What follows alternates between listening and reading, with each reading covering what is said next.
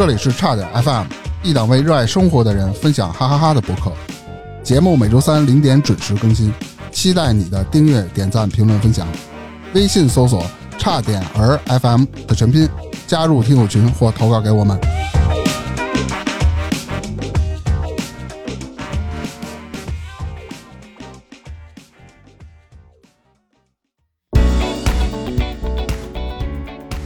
大家好，我是大明。我是火大科今天咱们接着讲这个世界十大变态杀人犯之一啊，啊，因为之前我们聊过五个凑一块儿，那确实太难讲了。有点快。其实这要说出来，好多细节都没讲到。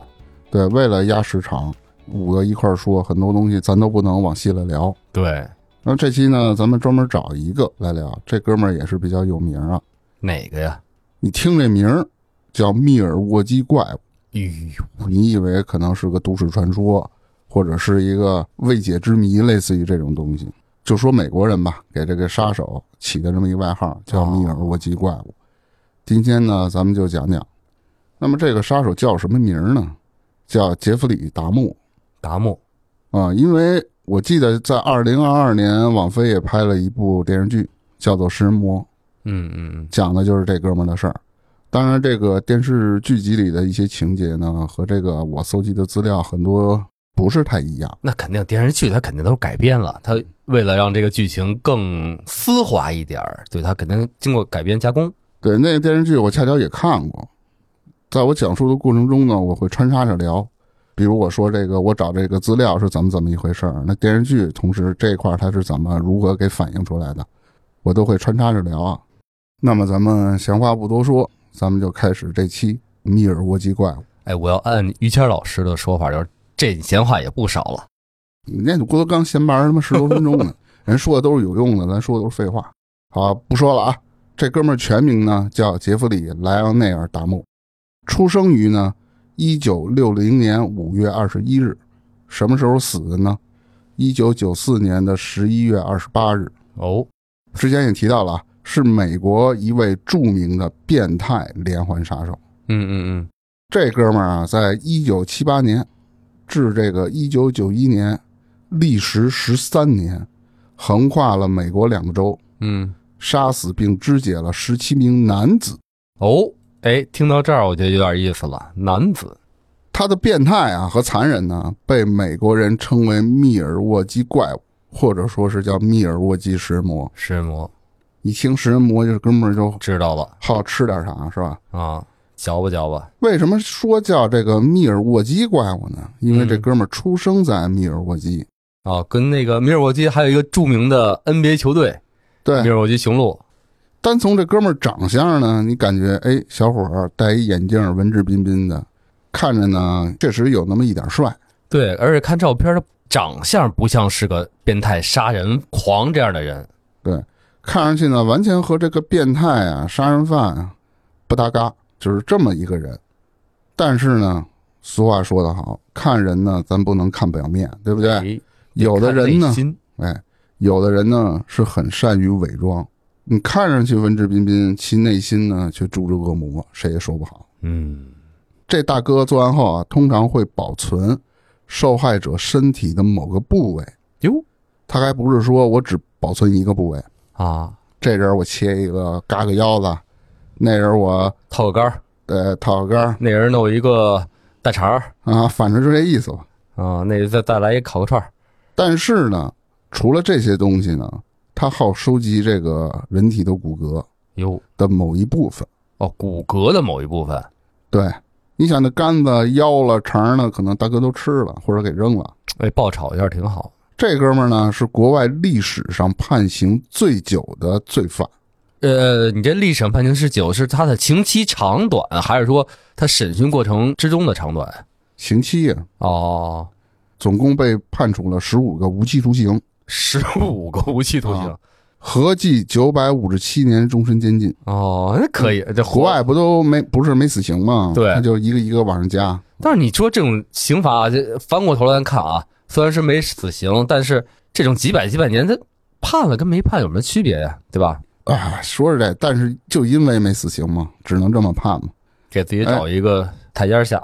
但是好就好在哪儿呢？这哥们儿在监狱服刑期间呢，被一名声称受到上天感召的正义之士给杀了。了。哎，呵，后续我再详细说这事儿啊。好嘞，这个事儿呢，我资料他都一笔带过的，但是他电视剧里确实是演了，哦，电视剧加工了。对，哦加工了。当然我给你聊聊电视剧吧。好嘞，那个，其实许多人呢都怀疑这个达莫呢是一个种族主义者。为什么说呢？因为啊，他残害的人都是非裔美国人、亚洲人或拉丁裔美洲人的后裔。等于说是他杀的这些人都是有色人种。对，哦，呃，没有白人。这样，许多人呢都相信种族主义在他的选择过程中，哎，发挥了重要的作用。但是呢，在被捕后的采访中啊，达莫坚决否认，说他自己是一个种族主义者。啊，他还不承认。相反，他声称自己是根据对他的吸引力来进行选择，哦只是他碰巧喜欢深肤色的男人，有可能啊。哦哦，他不承认是吗？对，我记得当时我看哪儿啊，好像已经给他定性了，说这个人就是个种族主义者。但是听你这么说，感觉还不是那么肯定。对，反正他自己介绍说他不是。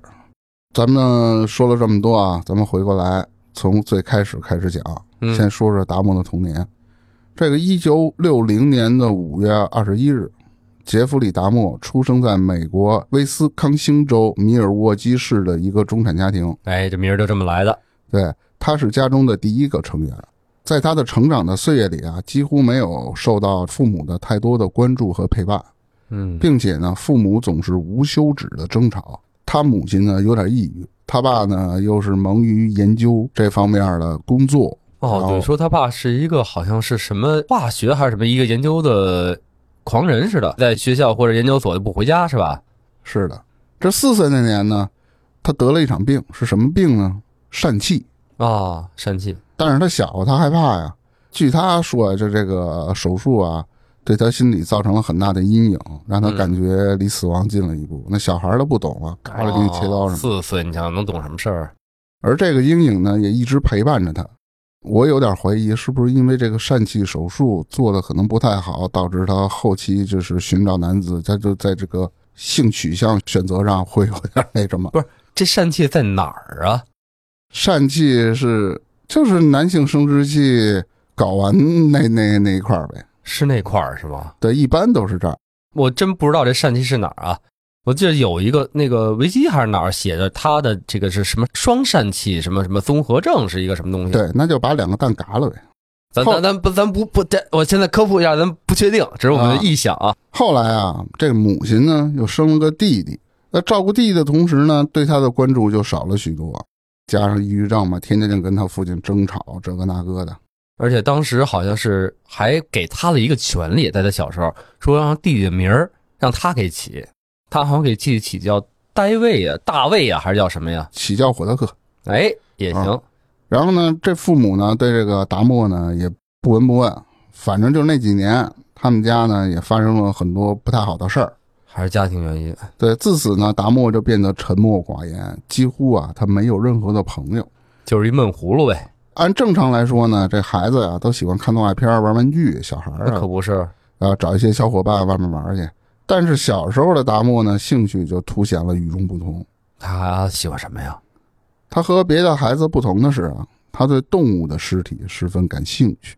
哦据之后他的自白中，他说是只有尸体才不会离开他，哎哦，我啊想到这点了，对因为他从小就有这种孤独感嘛。为什么也是说他为什么保存了一些人的部位什么？哦，证明这些人没有离开我。对说到这个，他对动物尸体十分感兴趣，这就不得不提到达莫的父亲了。因为达莫的父亲呢，之前也说我是一名化学家，所以呢，这位父亲在发现达莫喜欢动物的尸体与骨骼后啊，便教他如何利用化学药剂将它们保存起来而不腐烂。啊，对，这个跟这个电视剧里有点出入啊。电视剧里是他看见了父亲存放那种人体部位的器皿，他对这个感兴趣，去询问父亲。就标本这样的，他觉得特别好玩儿。对，这是电视剧里演演的，然后他父亲就教给他嘛。呃，我看了几个资料，大概写的是，有一次他们吃饭，吃了一堆什么鸡骨头什么乱七八糟，哎，他觉得那个特别好，他拿着鸡骨头摆弄摆弄玩半天，然后呢，在他们家旁边好像死一个鸟啊，死一什么东西，哎，他就问他爸，说这些鸟的骨头啊，还是怎么着，我怎么能保存下来？他爸就教他用什么什么东西保存下来，哎，打小他就学会了，一开始老存这些玩意儿，结果啊，他父亲教给他的这些知识，大哥用在了不好的地方。此后呢，据他的父亲说啊，当时为了收集这个动物的尸体，他找不着啊，尸体毕竟少嘛。你知道大哥干嘛吗？杀去这个，对他曾经用一个木桩把一只小狗脑袋给刺穿了，就为了收集这个尸体。那可能就是我刚才说那个，他给啊弄死他自个儿，再问他爹，我怎么给他保存下来呀？他爹再教他，他又给保存一回，对，就是说找不到死的，那他就把活的给变成死的。我操，真狠！从小呢，这个身体里啊就有着极端暴力的东西。都说呀，三岁定八十，那从小呢也就能看到他以后长大的样子。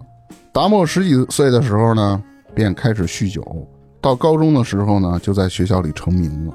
嗯，那个酗酒这事儿还有一个点特逗，哎，这达莫酗酒，你知道怎么回事？他开始酗酒吗？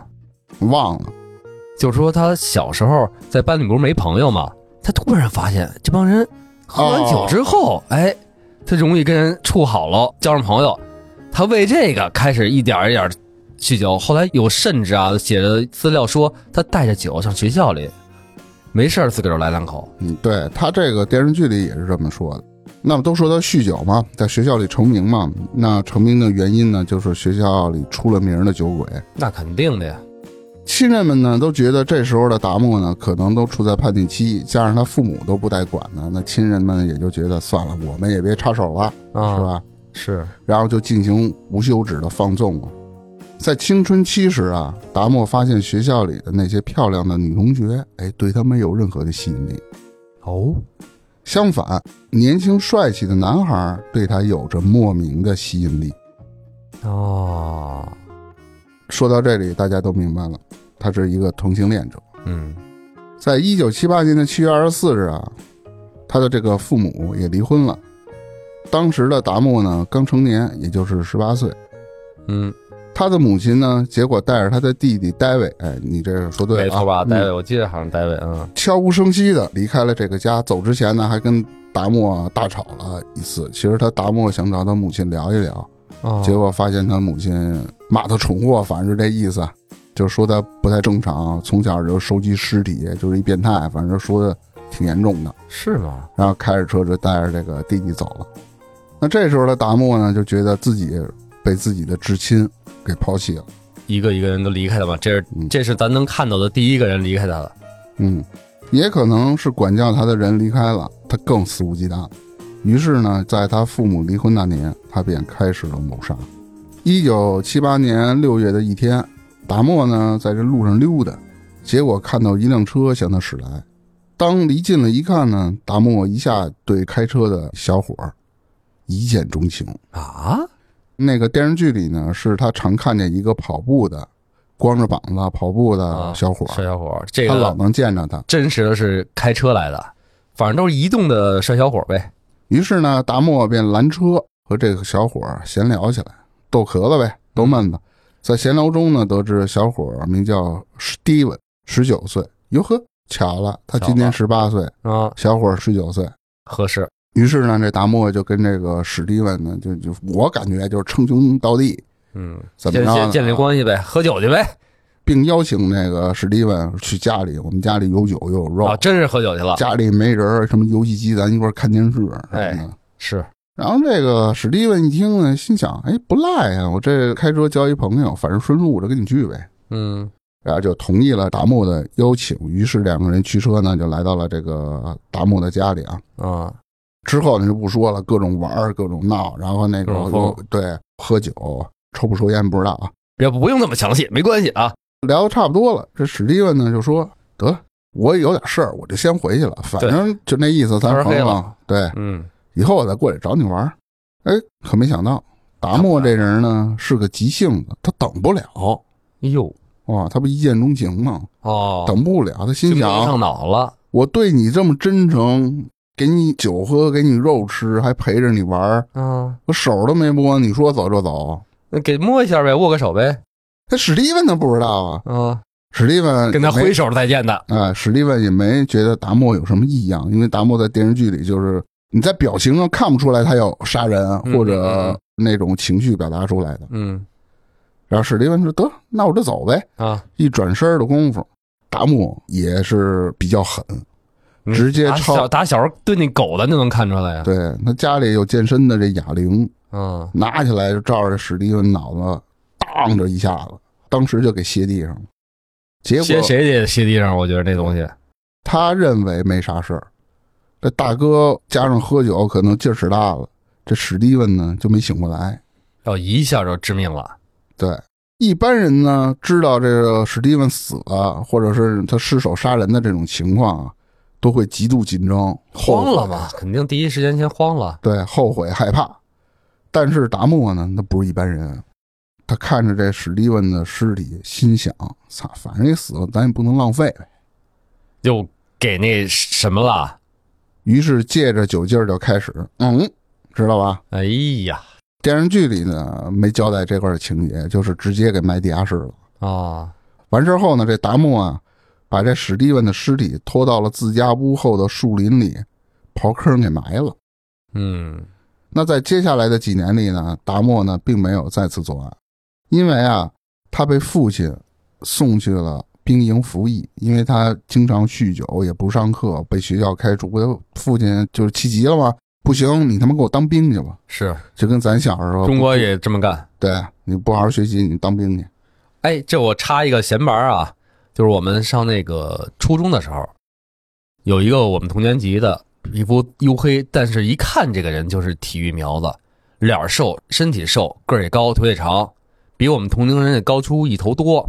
那会儿就是成天不学习，不是打架就是上外面借钱去，这么一小混混似的学生，就是因为学习不好，没上完初中，家里就给送去当兵去了。但是大概有一年多之后啊，我们老师后来回来跟我们说，说你还记得那谁谁谁吗？我们都知道，说人现在在兵里拿了一个什么什么二等功还是几等功，就是在全军的这种越野比赛拿一冠军，那这不叫二等功，这反二正是立等功太立的一个立的是一个什么功吧，反正是，我具体记不清楚，太太久了。这么说，一个缉毒警你破了大案，对对对，顶对天儿了，二等功，那就拿优秀新兵之类的，反正这么一个、啊一个奖嗯，啊。那这是有可能。然后人家还说这个在军营里对这孩子改造就完全不一样了，说现在回来他们老师可能见过这个孩子，跟原来那种小混混状态就天壤之别。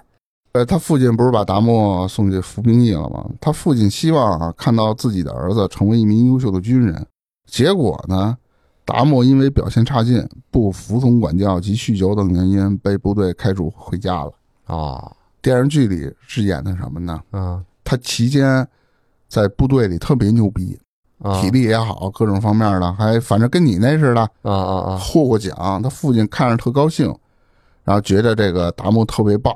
啊然后呢，这达摩走了以后呢，他就开始啊，他不喜欢男的吗？嗯他给这些男士兵下药哦啊。，电视剧里是这么演的，被部队发现给他开除的。不是这电视剧有可能是编造出来的，但是也有可能是一些咱们表面资料看不到的内容，人家可能从某些方面获取到了，编进这个剧里，不好说这个事儿。嗯嗯，但是我记得看那个资料说，达摩好像是在军营里说他啊，好多比如酗酒、烂醉，天天的老这样，然后好多考科过不去，只过了一个什么射击啊还是什么能过去，那个那也挺牛逼的。我操，那是甩狙是吗？喝多了，差不多对，差不多这路子。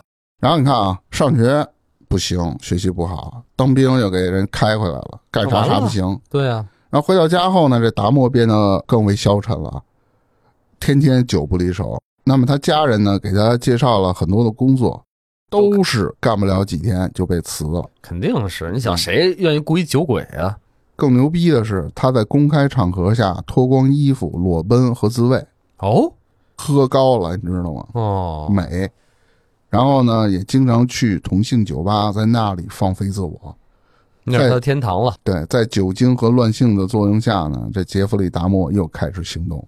这块儿电视剧呢也描述了他在公开场合自慰这事儿。他是在他妈那个游乐场里，是晚上二是说呢，他去了同庆酒吧，那同庆酒吧牛逼啊，里面有炮房，不知道没去过，这边你要跟人谈好了，商量好价格，咱屋里就嗯，知道吧？他就哎他就经常这么着来。你让你体验体验去，但是这电视剧里呢，然后开始说他作案啊，在一九八七年的九月，达莫呢在一家酒吧里结识了二十五岁的托米。这达莫呢就故技重施，反正呢家里有酒有肉，总之啥都有。走吧。哎，便将托米骗回了家，然后呢再一起喝酒聊天儿。哎，这次达莫学聪明，嗯，他心想着别聊完了，大哥又要又走了啥也干不成，我又得弄死他，是不是？没啥劲。于是呢，这个达莫呢便在托米的这酒杯里下了点药。这回学聪明了。哎，对，这个下药这个步骤跟你电视剧连上了，习惯了，会了。对，就是想着呢迷晕这个托米之后呢，就嗯一下，是吧？嗯，这样呢，哎，也不至于搞出人命。也不知道是达莫吸了不该吸的东西呢，还是自己太亢奋了，下错杯子了那个药。自个儿喝了。等他清醒之后呢，发现到处全是血，哎呦，顺着血迹发现托米的尸体躺在床底，等于哦，他不知道怎么回事儿。对，这又得说电视剧了。嗯，电视剧是怎么着呢？是他在同性酒吧里找了这一哥们儿，然后俩人聊得挺好，然后答应呢给点钱，咱外面玩去。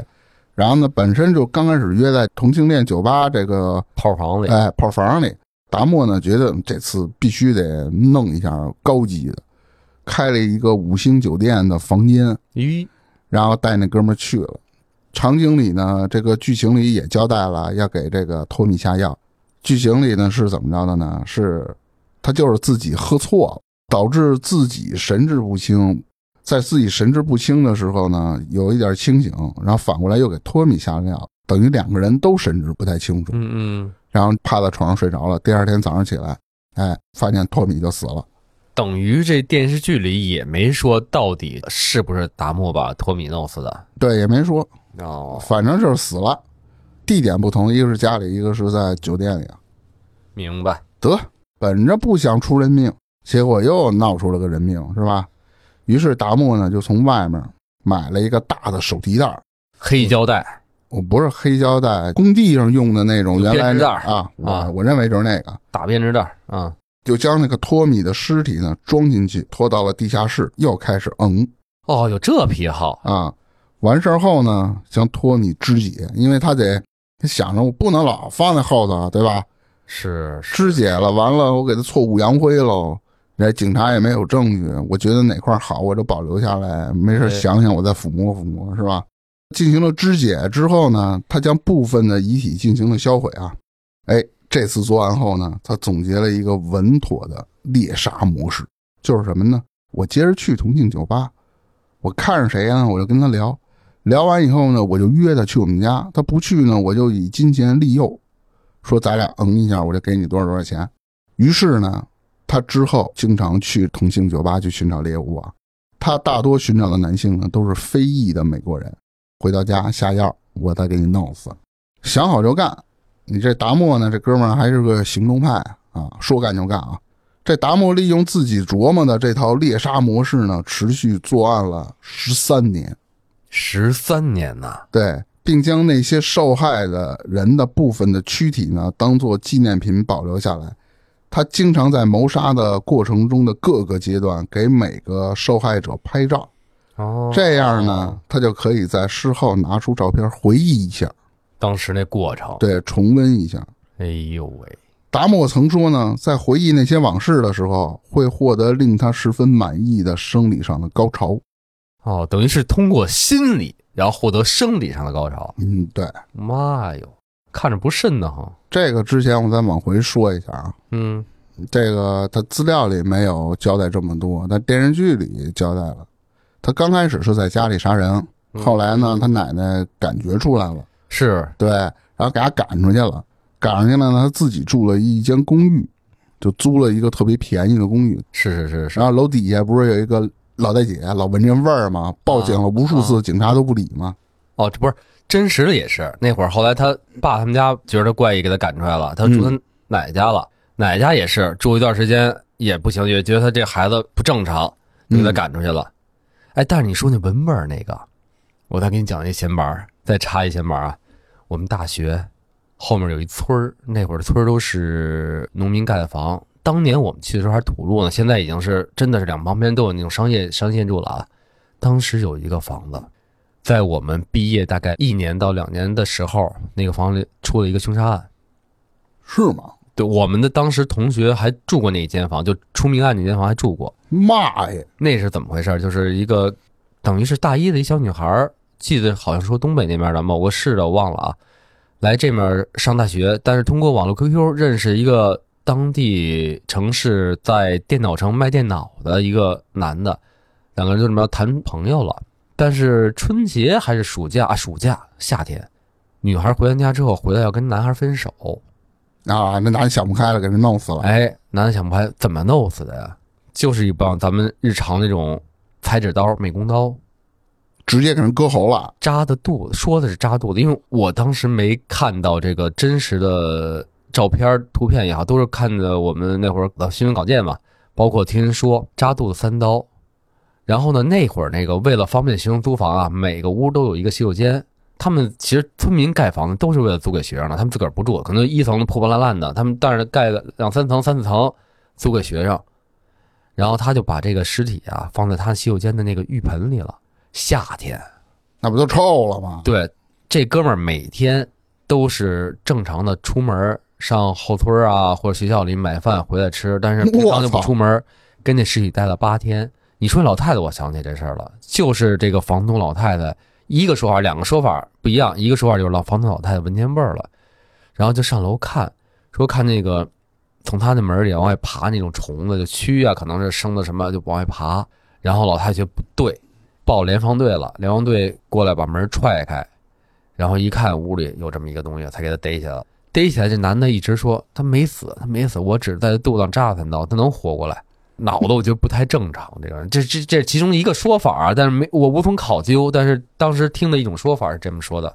我去，你让我想起那个之前早几年传媒大学不是有一个女孩新闻都报了吗？啊，一个女学生她在传媒大学里上学，然后呢。他们班有一男的学编导的，整天呢就是五迷三道的，在宿舍里人都说这哥们儿有点暴力倾向，整天拿刀跟那比划，嚯！然后就就装狠。等毕业了呢，这女孩呢，她不是学的这方面嘛，学表演的，一直接不着活儿然后那男的就骗这女孩说：“你来我这儿，我这接了一个片子，你看看，你来试个镜还是怎么着的？”嗯，犯案地点在哪儿？就是内蒙古分店。哦，当时不警察全给围了吗？去的时候，女孩说聊了半天，男的就一直不提这个茬儿。其实那男的呢喜欢这女孩，也是女孩一看这个架势不一样，嗯，他就想走，路子不对啊，觉得男的不让走，反正好像把那女孩给闷死了，闷就拿枕头还是怎么着，嗯，也是放在这个饭店屋里，对，放在屋里了。然后连着三四天呢，这不见女孩人呢，同班同学、老师都找，家人也找，到底怎么回事呢？警察呢盘着线索走，最后这女孩是被某一个男的给约的。这个男的就住在内蒙古饭店嘛。嗯，结果去的时候，那男的还在屋里呢。当时都有视频。警察问他：“女孩呢？”啊，呃，我我错了，我问你女孩呢，还活着呢吗？那人说没有，死了，靠着，直接一句话铐。啊，这当时有视频是吗？有啊，很多记者都过去拍了。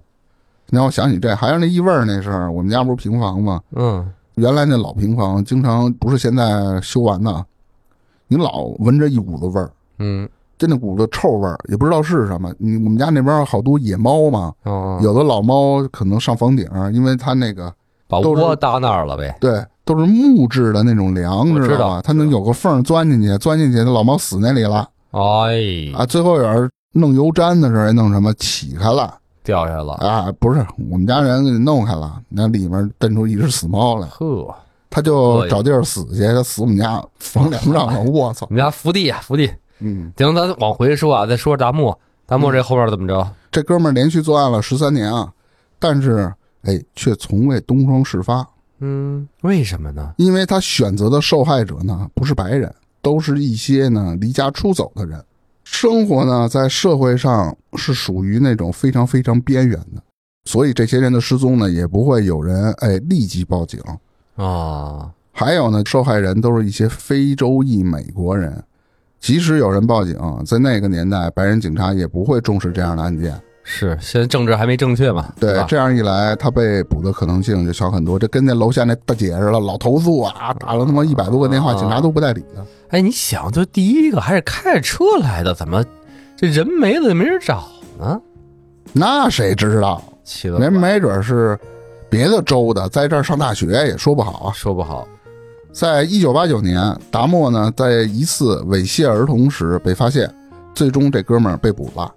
嗯，嗯不过呢，却被判了缓刑。在缓刑进行的时候呢，他依旧控制不住自己的变态杀人欲望。在这段时间，又有十二名年轻的男子死于他的猎杀计划。二十多个了，这下二没有十七个。你开始哦，十三年哦，对对我嗯想错了。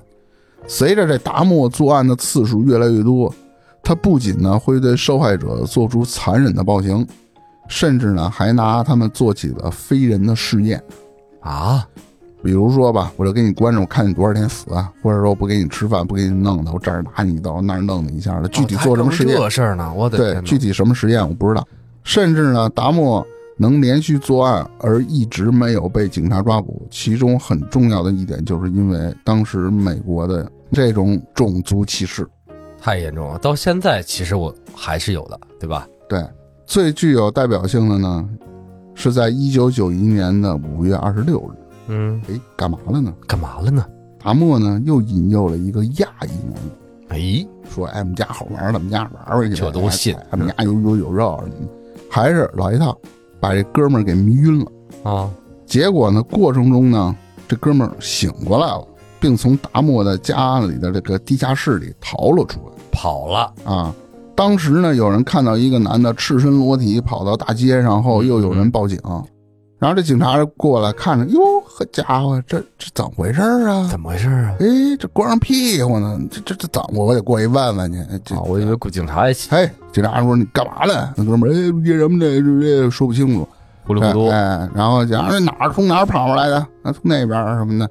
然后警察带着他回去了，就问问到底怎么一回事儿啊？一看出来的是大漠，白人。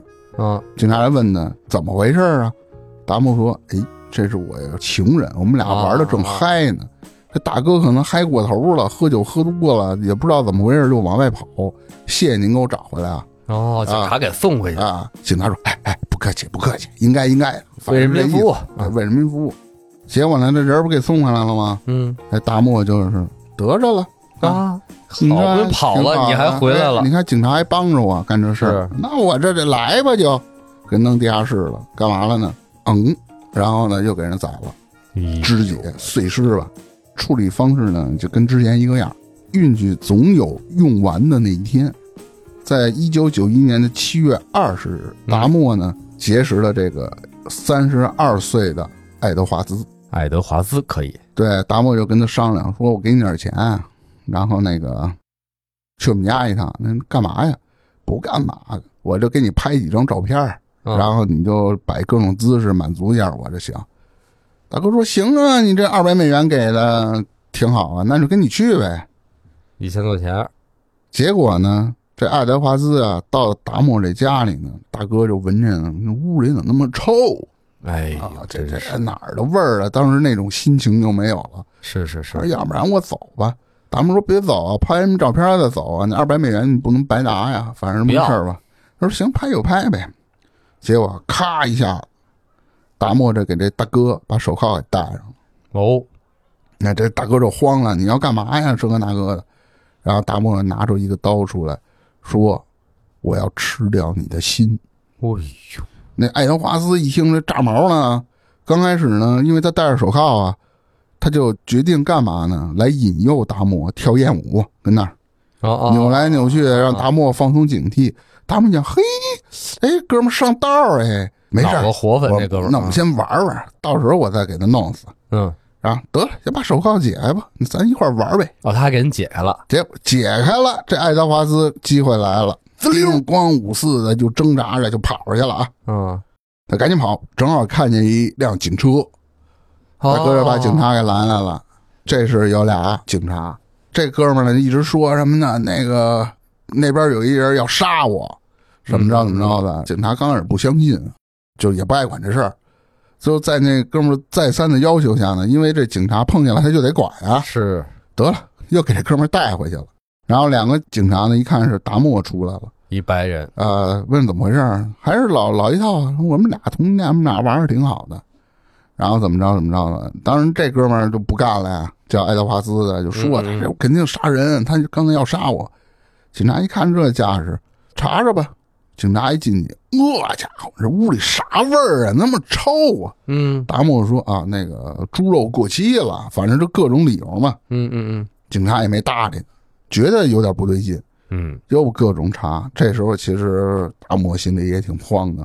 警察查查呢，啪一撇，角落里有一个大塑料桶，嗯啊啊，就好里面也有点味儿，也不知道是什么。警察问达莫这是什么东西，反正他说就就就是一个垃圾桶还是什么的。嗯警察也没管。正在这个警察问的时候呢，另外一警察就翻那个东西嘛，因为他屋里的公寓也没多少东西，然后就随手拉开一柜子，结果那柜子里存放了好多照片儿。哎，警察一拿出来，哎，吓傻了，他大漠算露了馅儿，里面都是他处理尸体的，这不是他经常好拍照吗不是？还还回忆吗，呃，刺，激嘛啊！都是那些照片。我一猜就是，嗯然后警察一说这个，直接不行了，把枪掏出来了，你你你要给铐上怎么着？对，啪呀，然后就问他那桶里的是什么，然后大漠给他打开了，里面是那种化学的溶剂，里面还有好多碎肉。哦，警察一看这个，当时就呜就吐了，那肯定是他们哪收到这个呀？家家弄去弄去，这这这大漠这给他抓了。记者说，中间警察搜他们家的时候，打开冰箱看了一眼，里面全是他妈冻的那个大罐子，啊，乱七八糟那些东西。然后在之后的审判中呢，这达莫了承认了法院对他的十五项指控，大哥认，啊，什么都认，并判处了，啊。这就十五项啊。哦他，有两项可能，这警察不就这样吗？不可能杀十这倒是七个人，这倒是我都能给你找证据，嗯，并判处了十五次无期徒刑加七十年的有期徒刑。在一九九四年的十一月二十八日，达摩在狱中之前说的那个被一个叫做克里斯托弗嗯，斯卡福的狱友打死在浴室内。或许呢，这就是恶有恶报，让他嗯尝试一下被杀的感觉。是这段呢，资料里描述的不太清楚，我回忆一下电视剧啊。哎，电视剧应该详细点儿最开始呢，他不不是被抓进去了吗？嗯然后呢，他爸就特后悔，找达莫谈话，你为什么这样？为什么这样？嗯，嗯也聊不出个所以然来。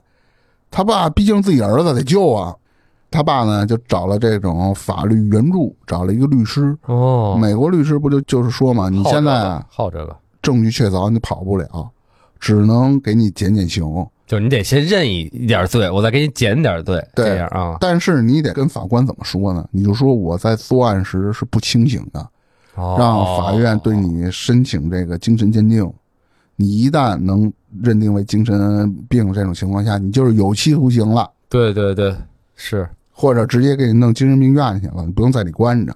那达莫刚开始他就说：“我干了就是干了，啊，我弄人家还认，死活不认。”嗯，啊哦，不人家认，对，死活我都要认。然后是，好说歹说啊，又开庭了。结果达莫呢，不是都承认了吗？十五项罪名，嗯给他关他妈监狱里去了。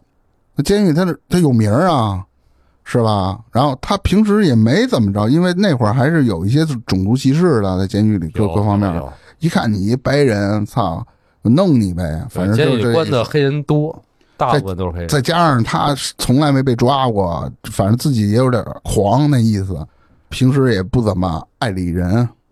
那也有一些狱友打他嘛。达莫在狱里呢，经常会看一些书籍，好学习，对，反正服刑了几年嘛，突然有一天想开了，就问神父：“监狱里不都有这个吗？嗯嗯，有说我能赎清我的罪过吗？上帝会原谅我吗？”然后神父说：“你会的，只要你心诚。”这达莫啊就开始一心向上帝，反正就就那那么个意思吧。做礼拜，干活也特卖力，是这个那个的。然后恰巧被他这个哎另外一个狱友知道了，他狱友其实也是一个精神病，也是一个杀人犯。嗯这监狱里只关重犯，他就觉得达摩平时不是不太正常吗？听到他这个牧师要为他做盥洗，好像就是那种一洗个澡，洗浴缸里一泡啊，你罪孽就没了。他就觉得为什么不给我做呢？或者怎么着呢？我他这么一个人，我我不行，我得查查他。然后就去图书馆跟那个图书馆里面聊半天，然后人家呢就说你可以去图书馆里借点东西。他找了好多当年的那个报纸，他才知道达莫的这些罪行。啊这，大哥不是也有点精神问题吗？他就想不开了，凭他妈什么你这种罪人能接受灌洗？我他妈弄死你！结果达摩那天呢，哎，还真就接受了这种洗礼，嗯，感觉一身轻，罪孽已经好了。他啊，自己给自己救赎了啊，自己原谅自己对了，自己原谅自己了，决定在监狱里我要做个好人。嘿，那，狱友不能想啊，狱友憋着弄他呢，弄的在他有一次打扫浴室的时候，就给他弄死了。哦，那是拳打脚踢弄死的，还是用了什么武器？浴室，我估计浴室里就有那种尖东西。电电影里没演，不是电视剧里没演电视剧就一关门就完了。哦。他之前也在狱里被人捅过，是他们好使什么牙刷磨成尖儿啊什么的啊。那次他大难不死之后，他顿悟了啊。哦，反正这这人就是死了，也也应该对，为他所犯的暴行付出了代价，让他也体验了一次被杀的感觉。是。